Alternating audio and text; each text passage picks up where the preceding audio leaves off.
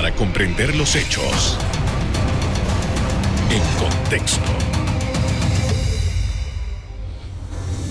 Muy buenas noches, sean todos bienvenidos y ahora para comprender las noticias las ponemos en contexto. En los próximos minutos hablaremos del aumento de los contagios de COVID-19 y en qué condiciones está la capacidad de respuesta hospitalaria en estos instantes. El ministro de Salud, Luis Francisco Sucre, aseguró que ya Panamá está sufriendo los efectos de una tercera ola de la pandemia, aunque no tan fuerte como las anteriores. Desde hace semanas, las autoridades de salud han venido alertando sobre la tercera ola pandémica. El ministro de Salud, Luis Francisco Sucre, indicó que la positividad de promedio semanal del virus se ha duplicado. Lo importante aquí es que esa tercera ola no nos golpee como nos golpeó la primera y la segunda, sino que hagamos que el efecto de esa eh, eh, tercera ola sea suave, sea paulatina y que no provoque eh, grandes efectos en la salud de la población panameña, que no nos provoque alteraciones en el sistema de salud, que gracias a Dios en estos momentos tenemos muy buena capacidad instalada, y por supuesto, evitando también que provoque eh, lesiones mucho más graves a lo que es la economía. Panamá ya ha sufrido dos olas de COVID-19, por lo que las autoridades han anunciado nuevas restricciones de movilidad en el territorio nacional. Donde el toque de queda ha aumentado dos horas, para poder disminuir un poco la movilidad y evitar que se hagan en exceso actividades sociales, que son las que están provocando la gran mayoría de los casos. Hay dos distritos, Atalaya, que sigue aumentando de casos de manera vertiginosa, y el distrito de Aguadulce, donde ya pusimos eh, los domingos como cuarentena total.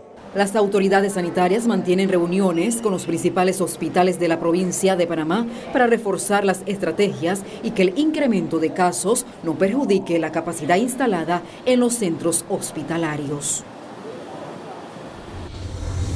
Ante la velocidad de los contagios, las autoridades sanitarias optaron por ampliar los tiempos de los toques de queda en las regiones en donde se ha detectado el mayor número de casos. El aumento fue del 13.7% respecto a la semana anterior lo que queremos es ganar eh, tiempo, primero para no seguir aumentando y mantener esa desaceleración con las eh, medidas que hemos estado tomando, que de hecho están funcionando, y esto hay que verlo en las provincias donde ya hemos implementado algunos, algunas medidas, como lo hemos dicho, leves, porque la idea no es afectar tampoco y mantener ese equilibrio social y económico. No obstante, de acuerdo con el infectólogo Xavier Sáez Llorens, es posible que los toques de queda ya no sean una alternativa muy efectiva para controlar los contagios, pues el gobierno tiene minada su credibilidad por los escándalos que se han dado. A las autoridades de salud que realmente eh, ya, ya, eh, ya, ya, no haya más escándalos eh, para que recobren la credibilidad y la gente empiece a, a protegerse adecuadamente pero yo creo que realmente ya estos toques de queda, eh, estos confinamientos son contraproducentes y la gente puede sublevarse y no hacer caso, precisamente por todos los escándalos que ha habido. ¿no? Yo creo que el parámetro más útil para tomar alguna decisión es, es la, la capacidad hospitalaria y la capacidad en unidades de cuidado intensivo.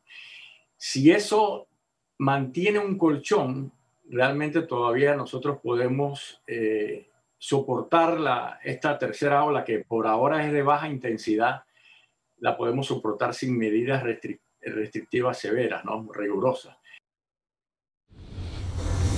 Esta etapa de la pandemia viene impulsada por la aparición de nuevas variantes del virus, las cuales han sido catalogadas como más contagiosas.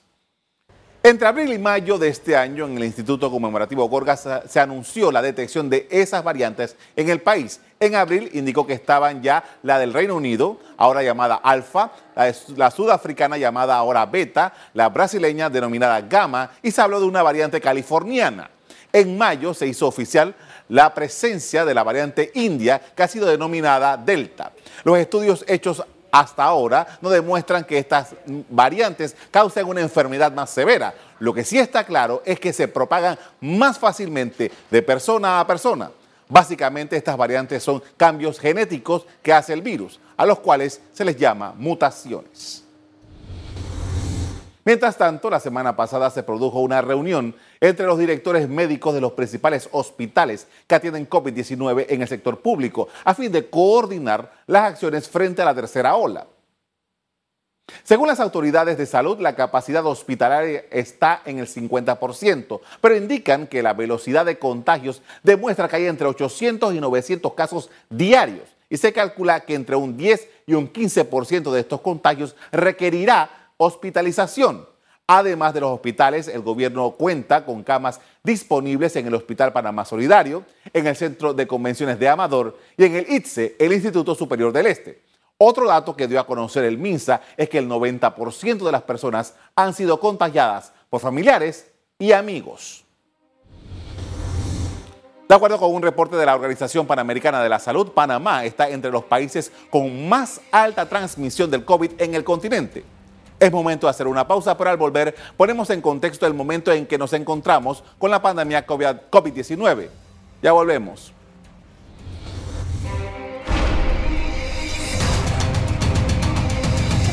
Estamos de regreso para hablar de las condiciones hospitalarias y el aumento de casos de COVID en Panamá. Nos acompaña el doctor Julio Sandoval, especialista en cuidados intensivos. Doctor, buenas noches. Buenas noches, Carlos. ¿Cómo estás? Muy Gracias bien. por la oportunidad en contexto. Gracias por haber aceptado nuestra invitación. Doctor, usted está en, el primer, en la primera fila de la atención de los pacientes graves de esta, de esta terrible enfermedad.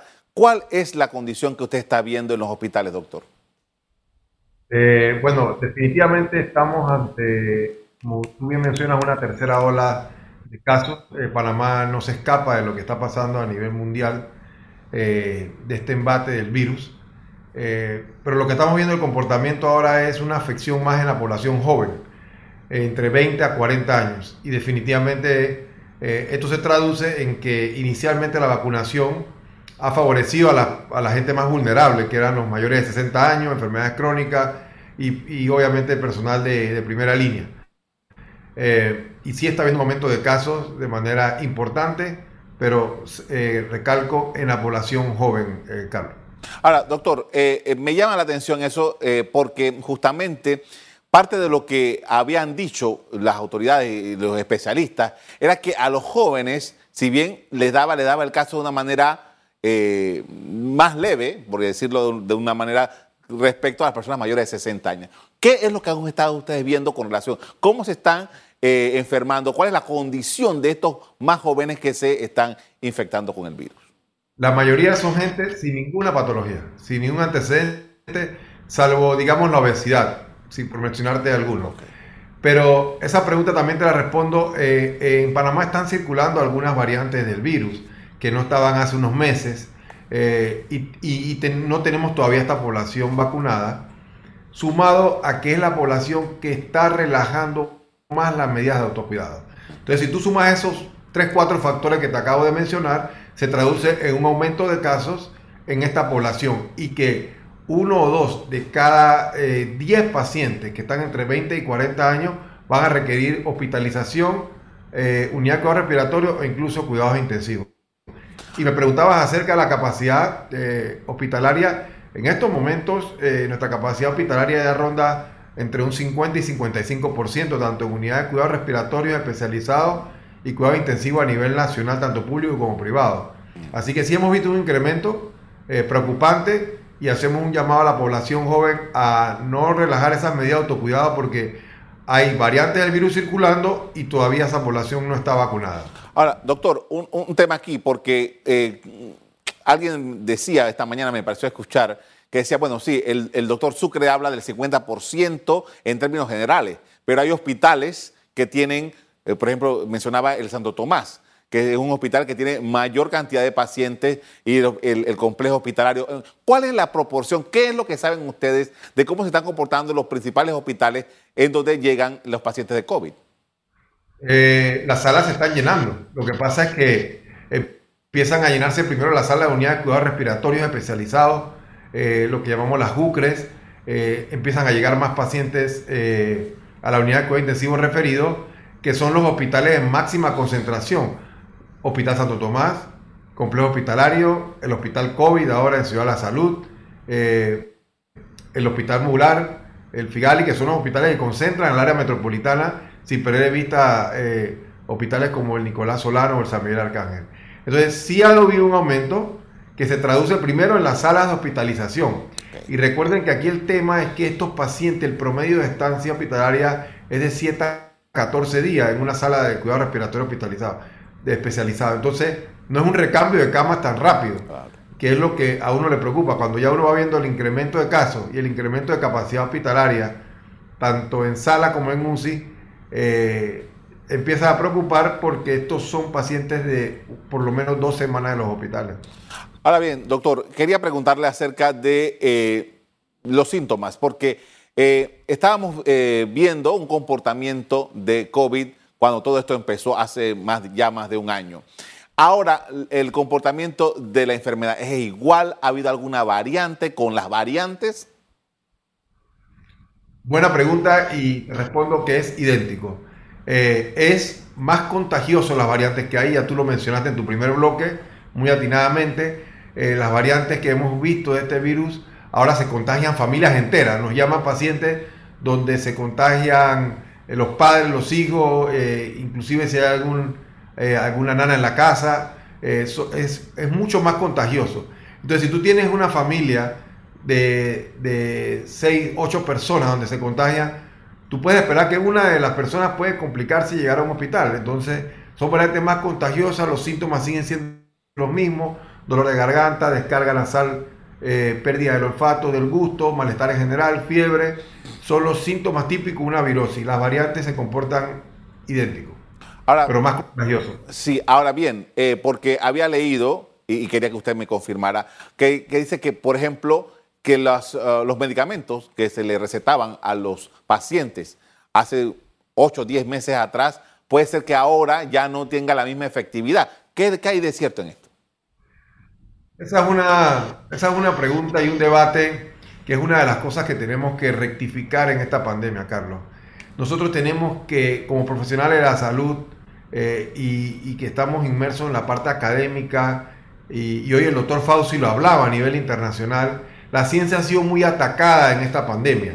Todo médico que está en, en una sociedad médica científica debe reevaluar su tratamiento y nuestras autoridades no escapan de eso.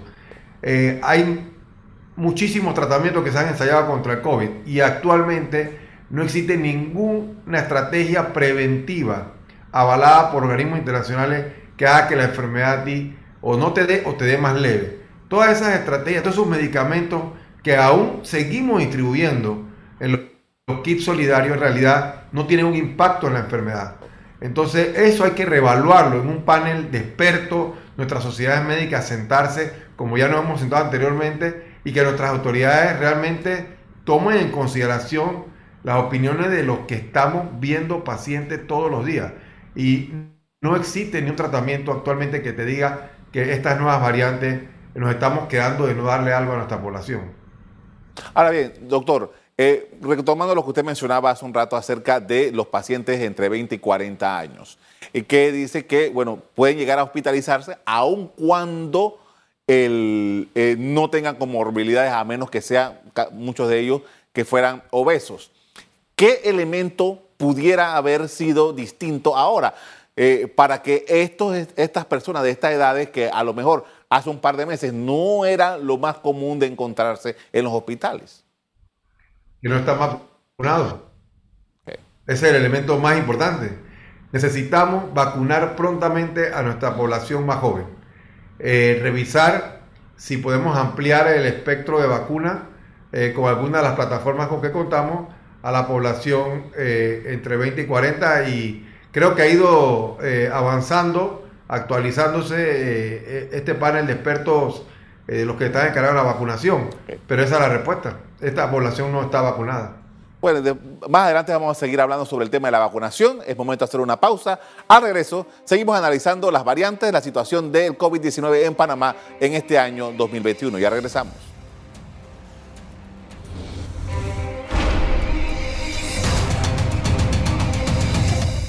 Estamos de regreso y continuamos con el doctor Julio Sandoval, especialista en cuidados intensivos, hablando de los casos de COVID-19 y queríamos hablar sobre la vacunación porque es quizás lo más importante después de atender a los pacientes, obviamente, para, eh, y que tiene un efecto eh, preventivo. Doctor, hay algunas personas que están, comienzan a formular teorías y, escriben tweets acerca de personas que han sido vacunadas, que tienen su doble vacunación ya, su doble expuesta del producto que sea, porque aquí hay todo un tema con el tipo de, de vacuna, pero que han caído enfermos y que se dice que pueden ser eh, que han estado graves. ¿Qué información hay realmente sobre estos casos, doctor? Eh, buena pregunta para hablar del tema de vacunas, eh, Carlos. Mira, primero que todo, aclarar a la población que las plataformas de vacuna que Panamá cuenta actualmente, todas han pasado por rigurosos procesos científicos y validados de eficacia y seguridad, que son las dos cosas que uno busca en vacunación. Eh, tanto la vacuna de Pfizer, AstraZeneca, Johnson Johnson. Eh, definitivamente eh, hay riesgos de contagios aún con la vacuna, porque la vacuna no protege al 100%. Hay estudios que hablan de 80%, otros de 85, 90%. Pero lo que sí es el común denominador de todas las vacunas es que disminuye mortalidad necesidad de una hospitalización o necesidad de una cama en cuidados intensivos, que son objetivos primarios de la vacunación. Pero no disminuye el riesgo ni de contagiarse ni de transmitir el virus a un 100%. Y si hemos visto casos, de hecho esta semana hemos visto un par de casos de personas completamente vacunadas, llámese completamente vacunadas, personas que tienen sus dos dosis de vacuna y han pasado 14 días después de la segunda dosis, que han adquirido el virus. Pero la buena noticia es que están teniendo una evolución favorable los casos que hemos documentado con, estas excepciones. Ahora bien, doctor, eh, nosotros, usted lo, lo comentaron, en Panamá necesitamos aumentar el ritmo de vacunación. El gobierno nos ha prometido 5 millones de dosis ahora en los próximos meses. su visión de lo que Panamá debe hacer una vez que cuente realmente con un cargamento importante de vacunas que se puedan extender por todo el país. Actualmente se han colocado 1.300.000 dosis de vacuna en Panamá. Es un número considerable y que hay que reconocer que se ha logrado eh, negociar con las industrias farmacéuticas, pero hay definitivamente una guerra global por la vacuna, eh, porque sabemos que el país que logre entre 70 y 80% de su vacunación eh, prácticamente eh, libra la pandemia. Entonces, como estrategia, eh, y lo hemos comentado en algunos foros en, donde han participado expertos en vacunas, es seguir presionando las negociaciones que ya hemos hecho como, como gobierno, como Estado, e incluso considerar otras opciones de vacuna, como las vacunas de fabricación china, las vacunas de fabricación rusa, o algunas otras vacunas americanas que también están saliendo. Así que yo diría que enfocar en que las industrias nos cumplan los compromisos pactados y no cerrarnos a esa puerta y tratar de negociar con, con otras industrias también en otros países. Eh, doctor, hay una pregunta que me, formulaba una persona antes de empezar el programa y era el siguiente. Si una persona tiene COVID y no lo sabe porque es asintomático, no, no se ha hecho las pruebas ni nada, y le toca su cita de vacunación y se vacuna, ¿le pasa algo? ¿Hay algo extraño que pueda ocurrir? ¿Cuál es la situación que pudiera darse en un caso como este? Tengo un paciente hospitalizado en estos momentos con esa misma historia. Él tuvo un contacto positivo con, una persona con COVID y al cuarto día de estar positivo eh, empezó con síntomas. Empezó con síntomas y le tocaba su cita de vacunación y no quiso perderla y se fue a vacunar. Y a los 48 72 horas de vacuna, obviamente eh, ya afloró la enfermedad y presentó todos los síntomas y se diagnosticó COVID positivo.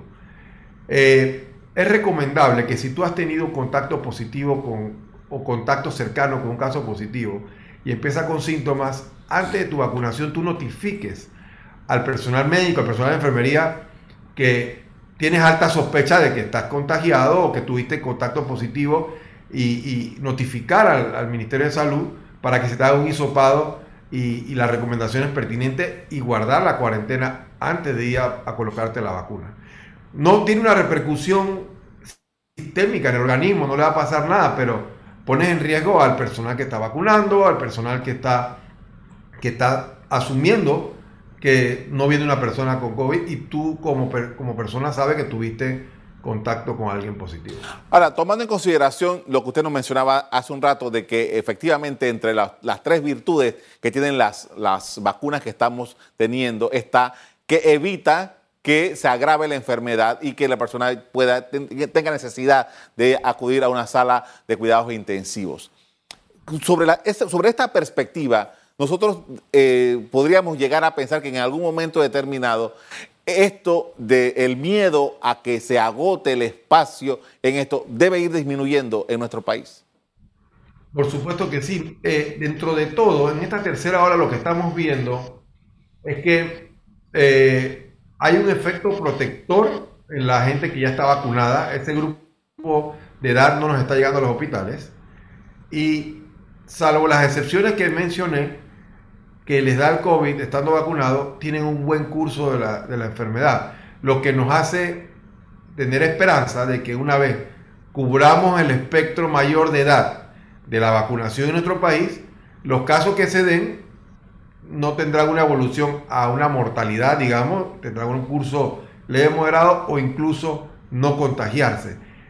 Carlos, al final de esto, la pandemia, la única forma de salir de ella es con una vacunación masiva, llegando a un 80% de vacunación en nuestra población. Que tengamos una inmunidad de rebaño compuesta por una parte de la población de recuperados que le dio COVID y otra parte de la, de la población con la vacuna. Y otra parte que tiene las dos cosas, el recuperado y que está vacunado. Cuando nosotros alcancemos ese 80%, con esas tres cosas que te acabo de mencionar, realmente habremos librado la batalla contra esta pandemia. Ahora, el doctor Sucre, el ministro de Salud, decía hace un par de días que el otro año pensemos en que podemos celebrar. ¿Realmente el otro año podemos celebrar alguna actividad de esta masiva, doctor? Yo coincido con el doctor en ese aspecto y tengo esa esperanza porque hay algo que se llama la fatiga de pandemia, la fatiga de nuestra familia, de socializarse, de darnos nuestros abrazos las empresas hemos, eh, eh, eh, han sufrido muchísimo, los negocios, y en realidad creemos que si continuamos a un ritmo de vacunación y podemos mejorar, siempre se puede mejorar. aún más, de aquí al otro año vamos a estar celebrando, como menciona el señor ministro, actividades de mayor grupo, ¿no? Ahora, entendiendo que el COVID llegó para quedarse, que es una enfermedad con la que la vamos a tener que vivir. Eh, tomando eso en consideración, eh, y que también o sea, hay turistas que entran al país, hay variantes que están saliendo a cada rato, eh, ¿cuán efectivo la vacunación, de lo que se sabe hasta ahora, porque tampoco vamos a especular, de lo que se sabe hasta ahora, cuán efectivo nosotros o cuán seguro nos podemos sentir de que con la vacunación realmente vamos a poder tener ese tipo de esparcimiento? Bueno, lo que se sabe hasta ahora es que la vacuna, los estudios que han ido corriendo de las distintas industrias farmacéuticas, protege eh, por lo menos entre 9 a 12 meses. Eh, es posible que más adelante se requieran refuerzos anuales. Eh, así que a eso apostamos, ¿no? Los estudios, lo que se sabe hasta ahora, que nos van a proteger por lo menos con, con unos 9 a 12 meses. pero aprovecho para decirte que se acaba esta pandemia y vendrá otra porque eh, estos virus son así de cíclicos, así ha pasado en, pandemias anteriores. Y lo que tenemos es que fortalecer nuestras instituciones formadoras de recursos científicos para prepararnos a la próxima pandemia. E incluso ir pensando que Panamá se convierta en un país productor de vacunas, incluso local y regional. Y en ese sentido, el Instituto Conmemorativo Borga, en conjunto con el Senacid, ya han avanzado eh, bastante en esa, en esa vía. Le agradezco mucho, doctor, por habernos atendido esta noche con sus importantes eh, aportes para entender todo lo que está sucediendo. Muy amable. Carlos, gracias. Hasta luego. En medio de todo esto, ya se ha colocado más de 1.357.000 vacunas, de las cuales más de 1.111.000 son de la marca, marca Pfizer. Hasta aquí el programa de hoy. A ustedes les doy las gracias por acompañarnos. Me despido invitándolos a que continúen disfrutando de nuestra programación. Buenas noches.